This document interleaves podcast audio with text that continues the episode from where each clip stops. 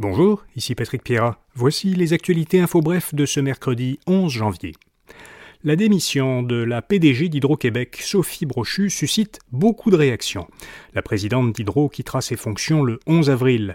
Elle aura dirigé la société d'État pendant trois ans, c'est moins que ses deux prédécesseurs qui sont restés en poste cinq et dix ans.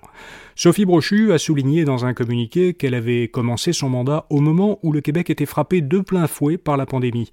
La situation économique et sociale était alors hautement préoccupante. Brochu dit qu'elle s'est sentie interpellée. Le moment est venu de passer le flambeau, écrit-elle. François Legault l'a remercié pour sa contribution. Le chef libéral Marc Tanguay a écrit sur Twitter que le gouvernement devra nommer une personne qui a les hautes compétences nécessaires.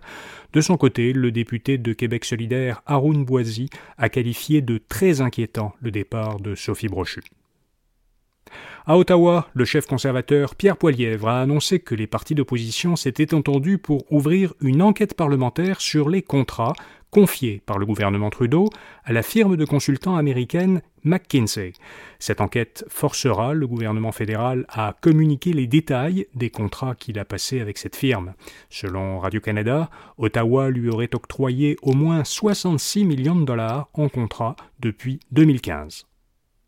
Au Mexique, à l'issue de sa rencontre avec le président américain Joe Biden, Justin Trudeau a annoncé que le Canada achèterait aux États-Unis un système de défense antiaérienne pour environ 406 millions de dollars.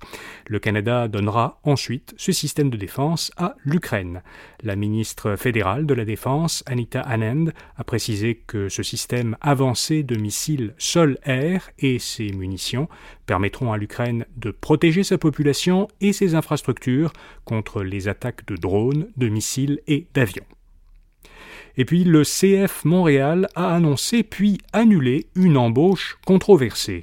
L'équipe de soccer professionnel avait annoncé lundi la nomination d'un de ses anciens joueurs, Sandro Grande, au poste d'entraîneur-chef de son équipe réserve. Mais elle a annulé son contrat d'embauche dès le lendemain à cause de la controverse suscitée par l'annonce. En effet, le soir de l'attentat du Métropolis, le 4 septembre 2012, Sandro Grande avait tweeté que la seule erreur que le tireur avait commise était d'avoir raté sa cible, la première ministre Pauline Marois.